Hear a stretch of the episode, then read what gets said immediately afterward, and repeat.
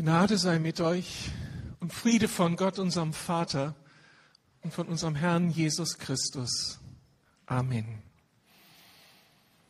Ich habe in diesem ersten Halbjahr ganz viel über Texte aus dem Buch Jesaja gepredigt und möchte heute noch einmal nachlegen und über einen Text predigen aus dem 40. Kapitel des Propheten Jesaja eigentlich möchte ich die Verse 12 bis 31 ansprechen, aber ich lese einmal die Verse 27 bis 31 und die anderen Verse kommen dann während der Predigt auch zu Wort. Warum also sagst du Jakob und du Israel, der Herr weiß nicht, wie es mir geht und mein Recht ist ihm egal. Weißt du es denn nicht? Hast du denn nicht gehört? Der Herr ist ein ewiger Gott, der Schöpfer der ganzen Erde. Und er wird nicht müde oder matt. Sein Verstand ist unergründlich. Er gibt den Erschöpften neue Kraft. Er gibt den Kraftlosen reichliche Stärke. Es mag sein, dass selbst junge Leute matt und müde werden und junge Männer völlig zusammenbrechen. Doch die, die auf den Herrn warten, die gewinnen neue Kraft. Sie schwingen sich nach oben wie die Adler. Sie laufen schnell, ohne zu ermüden. Sie werden gehen und werden nicht matt. Soweit Gottes Wort. Danke für dein Wort, Herr. Dein Wort hat Kraft, ist die Wahrheit und soll auch nach so vielen tausend Jahren uns heute ermutigen. Dazu schenk uns ganz viel Gnade jetzt. Mir zum Reden, uns allen zum Zuhören, zum Hören auf dein Wort. Amen. Der Herr weiß nicht, wie es mir geht, und mein Recht ist ihm völlig egal. So heißt es in diesem Text. Und er fasst so das Kernproblem dieses Kapitels zusammen. Jeder uns, von uns kennt solche Tage, solche Zeiten, in denen solche Gedanken in uns leben. Gedanken der Frustration über Gott. Ein Nichtverstehen seines Schweigens, ein Nichtverstehen seiner Zulassungen, dass er zulässt, was er eben zugelassen hat, wenn die Luft dünner wird mitten in unserem Alltag. Und dann kann man schon mal solch einen Gedanken denken, wie den, ich bin offensichtlich Gott egal. Er hat andere Lieblingskinder, ich falle hinten runter. Oder er hat offensichtlich anderes zu tun. Wo ist mein Gott? Hier bei Jesaja ist es keine Einzelperson, die so spricht, die sich hier beklagt, sondern ein ganzes Volk, das dabei ist zu resignieren. Israel als Volk wurde von Nebukadnezar erobert, die Oberschicht nach Babylon verschleppt. Und nun vergehen die Jahre in Babylon und die Rückkehr nach Israel scheint ausgeschlossen. Da machen sich halt Menschen Gedanken, über ihren Gott, an den sie so lange geglaubt haben. Gedanken wie, ist unser Gott überhaupt in der Lage, uns hier herauszuführen? Oder sind die Schutzmächte Babylons, die spirituellen Schutzmächte, stärker als unser Gott? Oder will er uns überhaupt helfen? Und wie immer fallen die Reaktionen der Menschen sehr unterschiedlich auf solche kritischen Zeiten aus. Die einen passen sich an in solch einer herausfordernden Situation. so gibt es Teile des Volkes Israel, die assimilieren sich, sie passen sich an an die Kultur Babylons, sie werden selbst wie, Babylon, wie Babylonier, sie geben ihren Gott auf, den überlieferten Gott, den Gott Abrahams, Isaaks und Jakobs, geben ihre Traditionen weg, ihre Überzeugungen, werden ganz Teil dieser neuen babylonischen Kultur. Andere gehen eher in die innere Emigration. Sie kapseln sich ab. Sie verbergen sich in ihren Häusern eher depressiv, resignativ, ohne Aussicht auf Zukunft und voller Bitterkeit und innerer Anklage gegen Gott. Und dann sind da diejenigen, die immer wieder in der Lage sind, sich eine andere Perspektive zu verschaffen, wie Jesaja, der mit Gott verbunden ist und sich immer wieder Augen öffnen lässt für die ganz anderen Realitäten und der dann immer wieder aufsteht, Mut fasst und vorangeht, wie die Propheten, auch die anderen Propheten Israels. Ich finde seine Reaktion auf die große Krise so beeindruckend und wegweisend für uns. Sie kann jedem Einzelnen von uns eine Hilfe sein in den angesprochenen Krisen unseres Alltags, wenn die Luft dünn wird und so die Frage nach Gott neu gestellt wird. Aber ich glaube, dass diese Perspektive des Jesaja, und das ist ja eine Perspektive für das ganze Volk Gottes in der damaligen Zeit, auch eine Hilfe für uns als Volk Gottes ist, in Deutschland ist. Die Lage der Kirche Jesu Christi in Deutschland ist nicht rosig. Das hat sich mittlerweile rumgesprochen. Die geistliche Musik geht in anderen Kontinenten ab. Wir sind mittlerweile hinken her. Das Land der Reformation hinkt den geistlichen Trends unserer Tage hinterher. Gott scheint so weit weg zu sein. Schon einmal hat Martin Luther die babylonische Gefangenschaft der Kirche beschworen und die Reformation einleiten dürfen. Ich denke, wir können auch heute von einer babylonischen Gefangenschaft der Kirche sprechen. Gefangen im Zeitgeist und ganz viel haben wir verloren. Und der Ruf nach Erneuerung, nach Rückkehr zur Schrift, nach Erweckung, nach Reformation wird wieder laut. Und die Frage ist, wie reagieren wir als Volk Gottes? Und auch hier haben wir die Chance, uns anzupassen wie damals und mit den Wölfen zu heulen oder uns depressiv zurückzuziehen oder die Jesaja-Perspektive einzunehmen, uns von Gott her ermutigen zu lassen, von Gott her durch die Probleme hindurchzusehen. Und dafür möchte ich werben heute Morgen. Das hilft uns persönlich für unsere Lebensherausforderungen und hilft uns als Gemeinde Jesu aufzustehen und in dieser Stadt Verantwortung zu nehmen. Aber was sagt nun Jesaja? Was ist seine Perspektive? Drei Aspekte, ich sage es mit ganz knappen Worten. Die erste Perspektive lautet tatsächlich Kopf hoch. Und das ist jetzt nicht gemeint so als billiger Spruch, wie wir manchmal so einander begegnen, schulterklopfend, Kopf hoch, nimm's nicht so ernst, sondern hier, Jesaja meint das wörtlich. In Vers 26 vor unserem Text, den ich gelesen habe, sagt er, blickt zum Himmel auf und schaut. Also, Kopf hoch. Wer hat erschaffen, was ihr da seht? Er, Gott, bestimmt die Zahl der Sterne, die aufgehen und nennt jeden bei seinem Namen. Durch seine große Kraft und die Fülle seiner Macht fehlt keiner von ihnen. Kopf hoch, schaut euch das Firmament an, die Sterne, die Gott geschaffen hat und ans Firmament gesetzt hat und die miteinander funktionieren in einer Perfektion, in einer Ordnung, die unglaublich ist. Jesaja sagt, lasst euch nicht von den Realitäten faszinieren, schaut euch nicht nur um und lasst euch hier ins Boxhorn jagen durch das, was in dieser Zeit und Welt gelebt wird, sondern bekommt diese andere Perspektive, indem ihr auf den schaut, der diese Welt geschaffen hat und eben auch das Sternenzelt, das Universum. Und wenn Gott das geschaffen hat und das erhält, dann ist er auch mächtig und in der Lage, eure Situation zu wenden. Und Jesaja legt nach, Vers 28.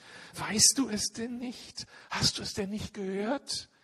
Der Herr ist ein ewiger Gott, der Schöpfer der ganzen Erde. Er wird nicht matt oder müde.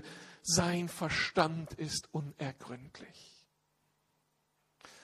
Man spürt so, wie Jesaja sich ins Zeug legt, wie er da vielleicht auf dem öffentlichen Marktplatz mit seinen Leuten spricht und da am gestikulierend ist. Schaut doch hin, das alles hat unser Gott geschaffen. Habt ihr es vergessen, woher es kommt? Habt ihr vergessen, wer ihr seid? Da ist der lebendige Gott. Er pennt nicht. Er hat euch nicht losgelassen. Er vergisst euch nicht. Er ist nicht überfordert. Er ist real.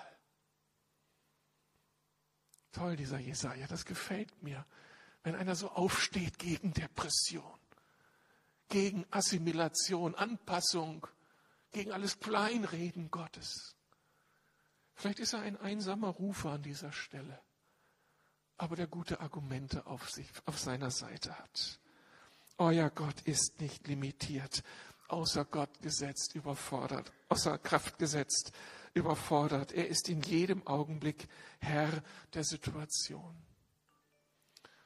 Urlaubszeit ist immer Zeit, wo wir uns aus dem System herausbewegen können unseres Alltags, ob wir da groß in Urlaub fahren oder ob wir Urlaub hier in Berlin machen, aber mal nicht Diktat des Alltags unseres normalen Programmes.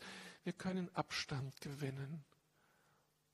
Wir können uns das Firmament anschauen, wir können die Blumen, all das, was Gott geschaffen hat, anschauen, die Fülle dessen, was er ermöglicht hat. Wir können uns den Mikrokosmos anschauen unter dem Mikroskop und wir staunen. Das alles hat Gott, mein Gott, gemacht.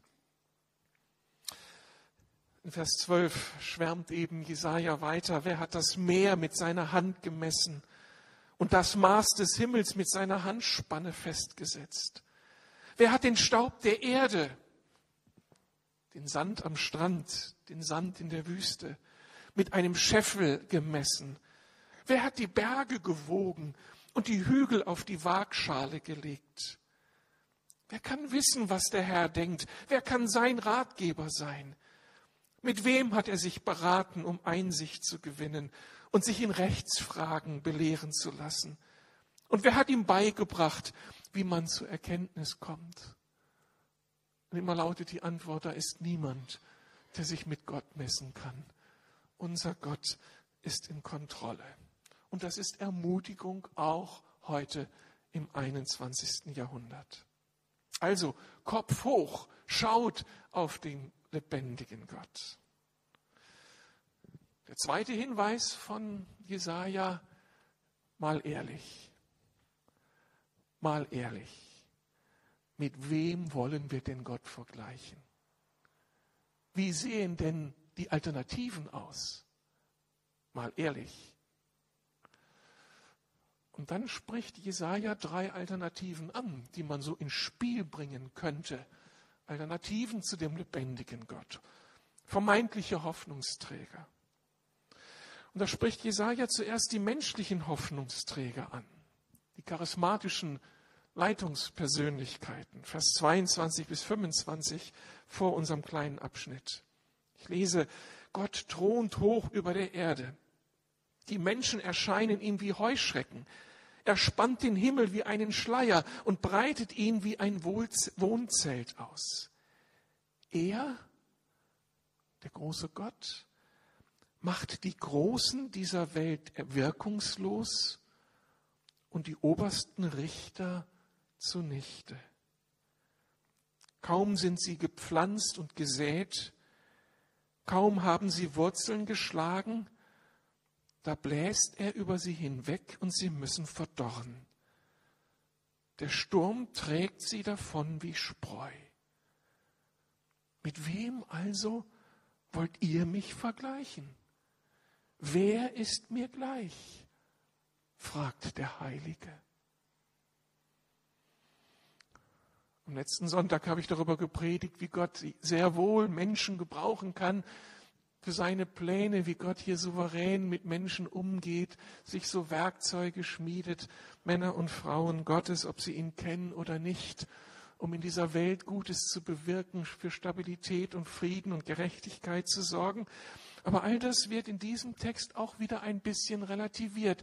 Es sind immer nur Menschen und sie selbst werden nie die Hoffnungsträger für unsere Zeit sein können, weil sie immer nur Menschen sind. Das erlebt gerade Südafrika so schmerzlich. Es ist ja erschütternd zu sehen, wie da ein, ein Volk um seinen Messias bangt. Wie alt ist er? Nelson Mandela? 94. Man verbindet die Zukunft der Nation mit solch einem Mann und er hat ja auch Unglaubliches bewirkt. Und jetzt kommt doch heraus, dieser Messias ist sterblich, ist krank. Und der Tag des Abstieges, Abschiedes kommt. Das ist die Realität. Wir haben in der letzten Woche 50 Jahre Rede Kennedys am Schöneberger Rathaus gefeiert. Was war das für ein Mann? In den 60er Jahren eben auch der große Hoffnungsträger, der Messias für die westliche Welt. Und besonders wir Berliner sind ermutigt worden durch seinen unnachahmlichen Satz. Und dann war er der Hoffnungsträger, so jung, gut aussehend, der mächtigste Mann der Welt. Und keiner von uns hat damals gewusst, was hinter dieser glänzenden Fassade steckte. Ein schwer kranker Mann, von Drogen abhängig. Alles andere als ein Charakterkopf, der jede Nacht eine andere Frau brauchte. In vielen gesellschaftspolitischen Fragen desorientiert und innen- und außenpolitisch hat er nicht wenig, nicht viel zustande gebracht aus heutiger Sicht. Und irgendwie macht sich Desillusion breit. Der Hero. Und dann doch auch wieder nur ein Mensch.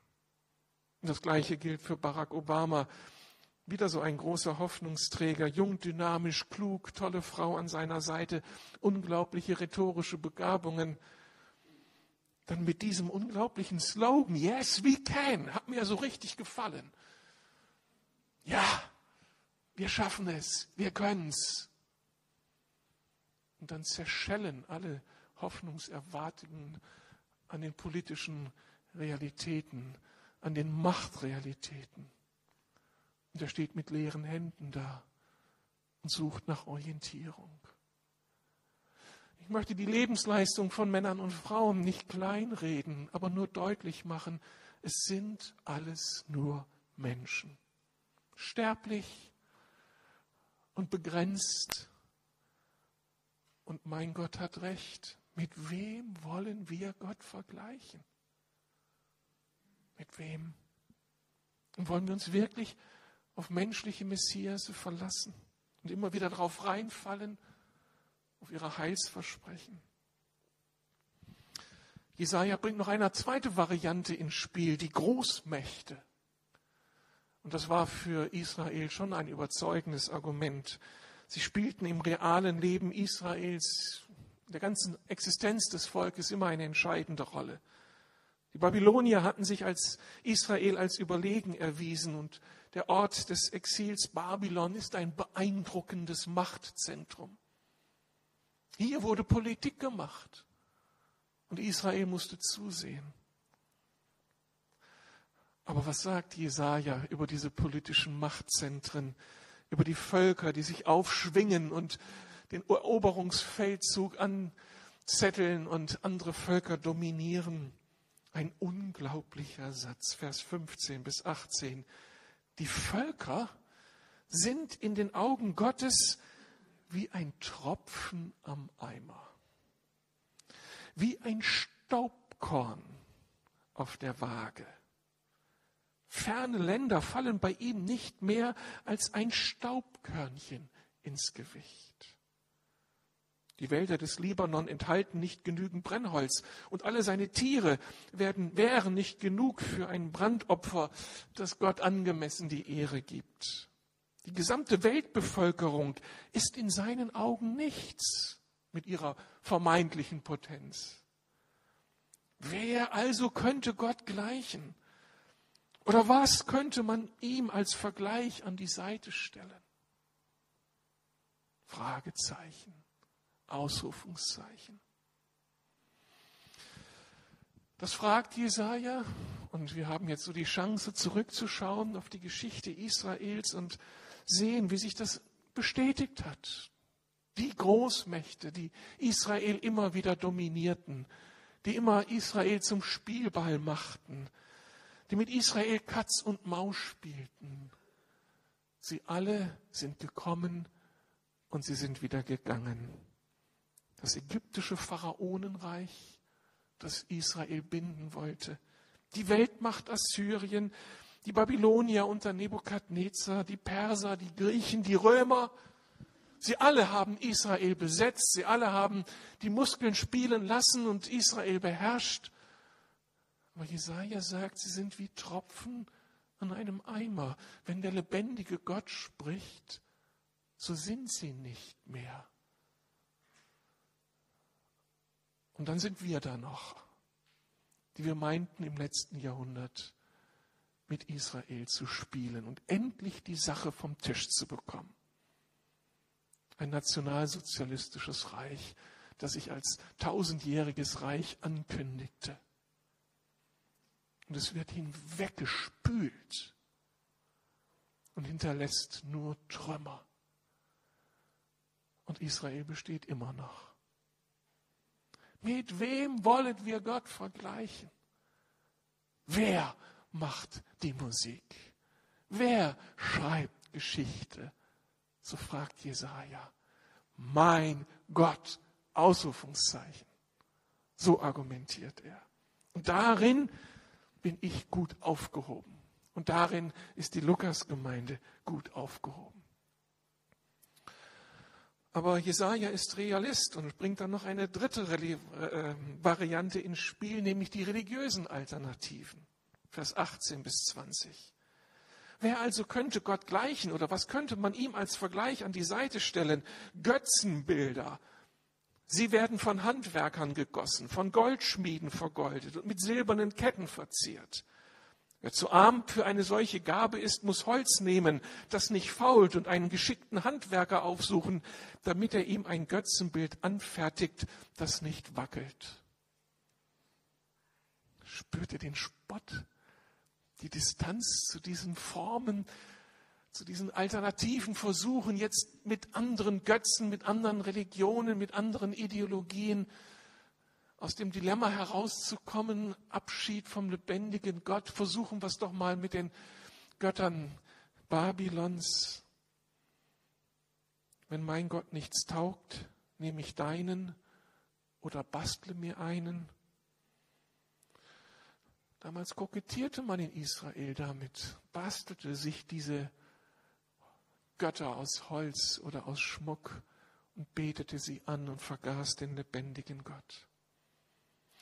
Und was wie ein Relikt aus archaischer Zeit aussieht, ist doch selbst im 21. Jahrhundert für viele Zeitgenossen hochaktuell.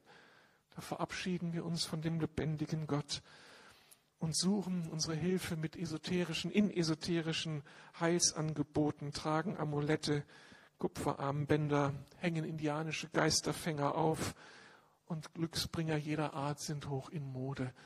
Das ist das 21. Jahrhundert, das Volk der Reformation. Und damit sind wir verlassen. Und Jesaja fährt fort. Wisst ihr es nicht? Habt ihr es nicht gehört? Wurde euch das nicht von Anfang an verkündigt? Habt ihr keine Einsicht darüber gewonnen, worauf die Erde gegründet ist? Gott thront über der Erde. Die Menschen erscheinen ihm wie Heuschrecken. Er spannt den Himmel wie einen Schleier und breitet ihn wie ein Wohnzelt aus. Halleluja. Unser Gott hält diese Welt in seine Hand. All diese Alternativen, so schillernd, so attraktiv sie auch sein mögen, sie scheitern an der Realität Gottes. Kopf hoch, mal ehrlich.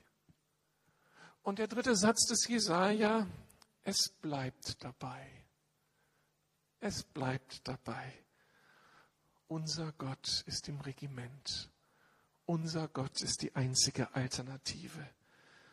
Und er kann nicht nur als der Schöpfer, er will auch. Und davon zeugt ja unser Text. Er gibt den Erschöpften neue Kraft. Er gibt den Kraftlosen reichlich Stärke. Es mag sein, dass selbst junge Leute matt und müde werden und junge Männer völlig zusammenbrechen. Doch die, die auf den Herrn warten, gewinnen neue Kraft. Sie schwingen sich nach oben wie die Adler. Sie laufen schnell, ohne zu ermüden. Sie werden gehen und werden nicht matt. Eine geniale Verheißung. Wunderbar, was Gott hier durch Jesaja anguckt. Wir müssen bloß genauer hinschauen, was er sagt. Er sagt hier nicht, alle deine Probleme lösen sich in Luft auf, sondern er sagt, Gott gibt dir genügend Kraft, durchzuhalten und ans Ziel zu kommen. Du musst nicht aufgeben, du wirst nicht am Boden liegen, hilflos und geschlagen und ohne Perspektive, sondern du wirst Kraft bekommen, dein Leben zu meistern. Und dieser Weg ist dann immer wieder von Wundern Gottes gekennzeichnet, wo er nicht nur die Kraft schenkt, sondern wo er auch die Lösungen schenkt und Freiheit und Heilung und Erneuerung bewirkt. Aber dieser Gott ist ganz nah in unserem Leben. Und dann dieses Bild des Adlers. Vielleicht hat ja jemand von euch die Chance, einen Adler zu sehen, noch in den nächsten Wochen. Das ist mit das Majestätischste, was man sich doch vorstellen kann, oder?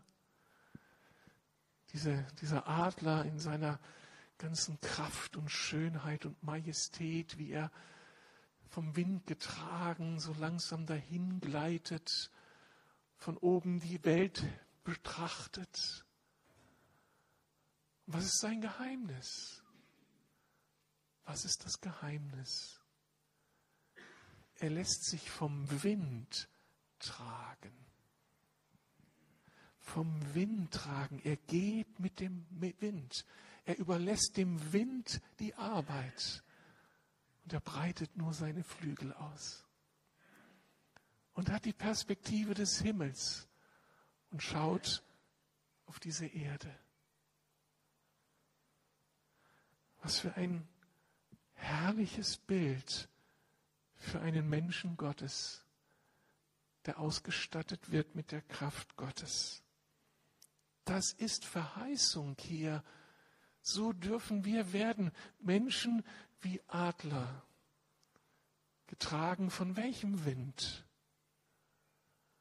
Vom Wind des Heiligen Geistes. Ruach ist ja der Geist, der Wind, die Kraft. Mit ihm sind wir über, unterwegs, mit ihm heben wir ab, bekommen wir eine Perspektive vom Oben, die Perspektive des Himmels für diese Welt. Und das ist das Geheimnis eines gesegneten Lebens, dass wir uns tragen lassen von diesem Wind und nicht selbst den Kampf gegen all die Dinge kämpfen und uns dabei überfordern, sondern wir sind die Getragenen, die sich aufmachen, dem, das, dem nachzuspüren, was Gottes Geist tun möchte und die damit relevant werden. Der Adler ist ein schönes Symbol in der christlichen Theologie und Kunstgeschichte geworden.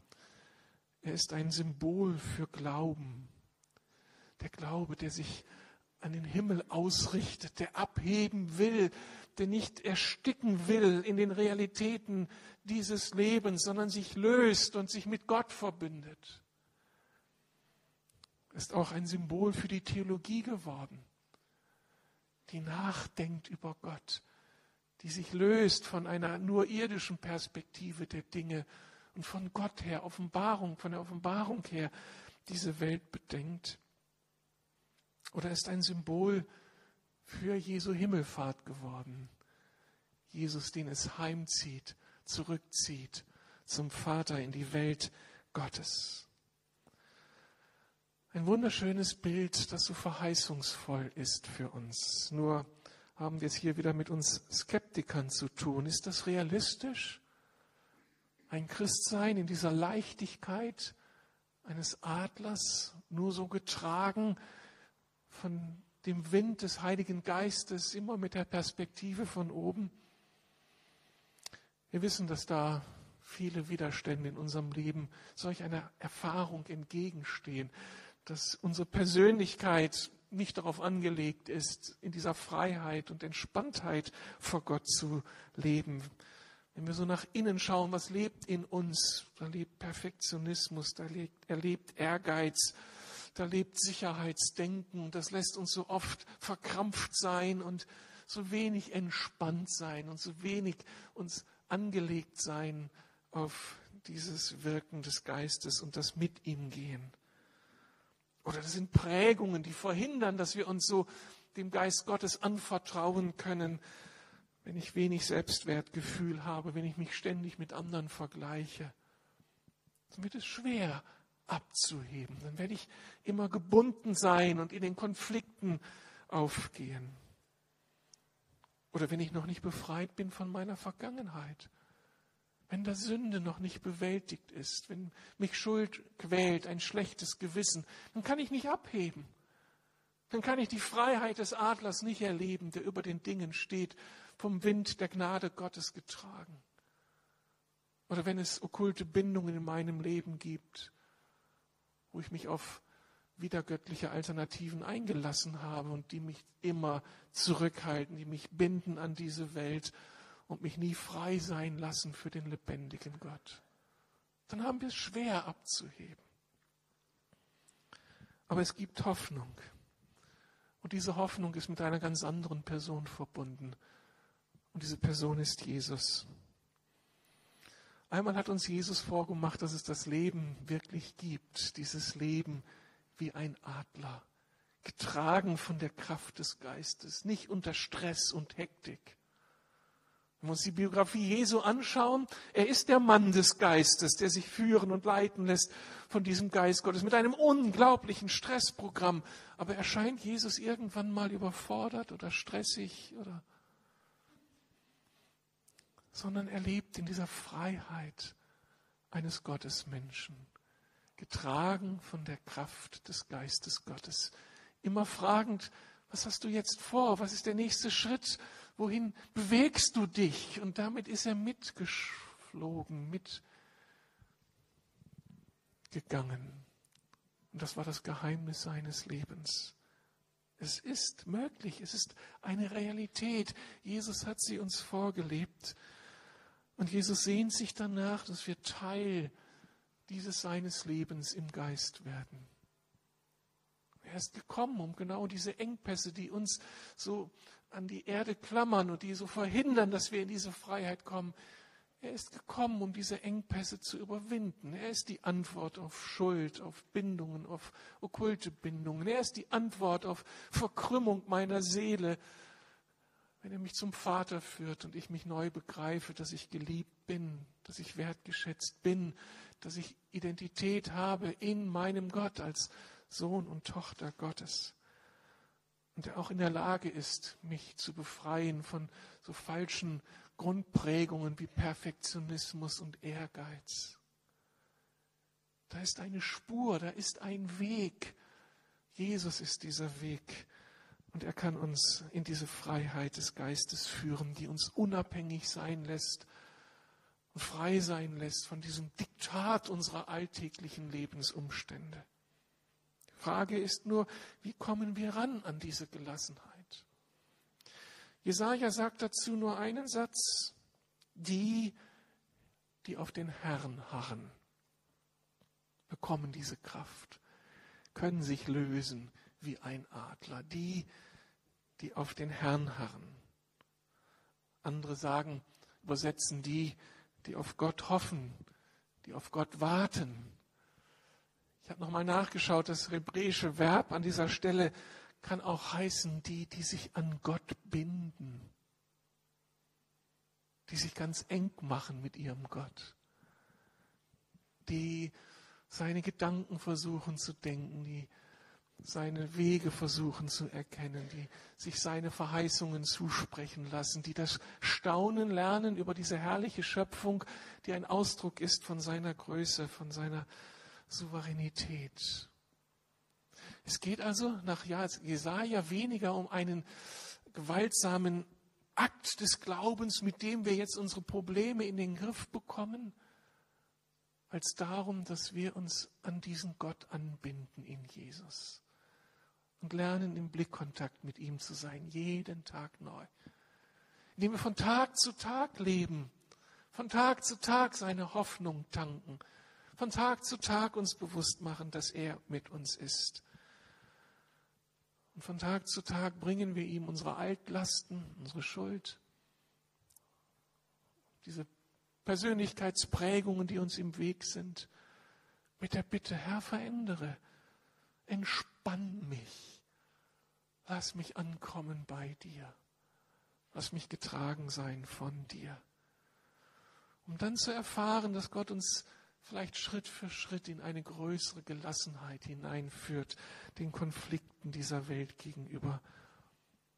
Er dient uns dann, schenkt uns Bilder, die uns verständlich machen, wie er über uns denkt. Und das alles soll uns dann helfen, in diese Freiheit zu kommen und die eine und andere wunderbare Lösung zu erleben. Israel hat erlebt, dass Gott sich zu seinem Wort gestellt hat. Ich habe es am letzten Sonntag ja schon angedeutet. Dann hat er sich den Kyros erwählt, einen vergänglichen Menschen, und er hat die Heimkehr ermöglicht. Israel durfte nochmal heimkehren und hat weiter Geschichte gemacht und wird Geschichte machen.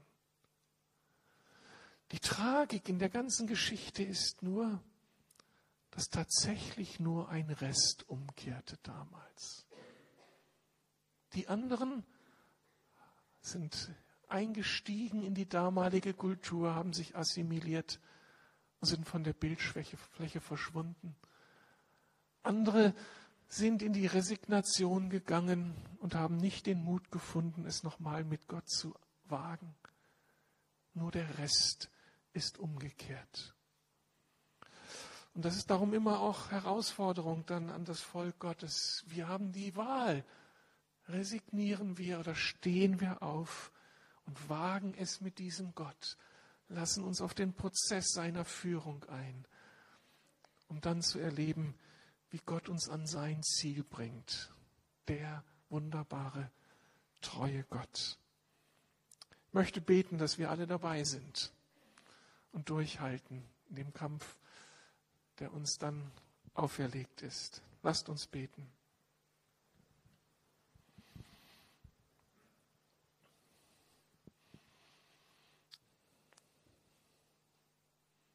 Danke, dass du uns heute neu Mut machen möchtest, Herr, durch diesen alten Text, durch diesen alten Haudegen Jesaja, der sich in den Riss stellt, der glaubt und dir vertraut und mit dir ringt, mit den Menschen ringt und auf den großen Gott verweist, den lebendigen Gott.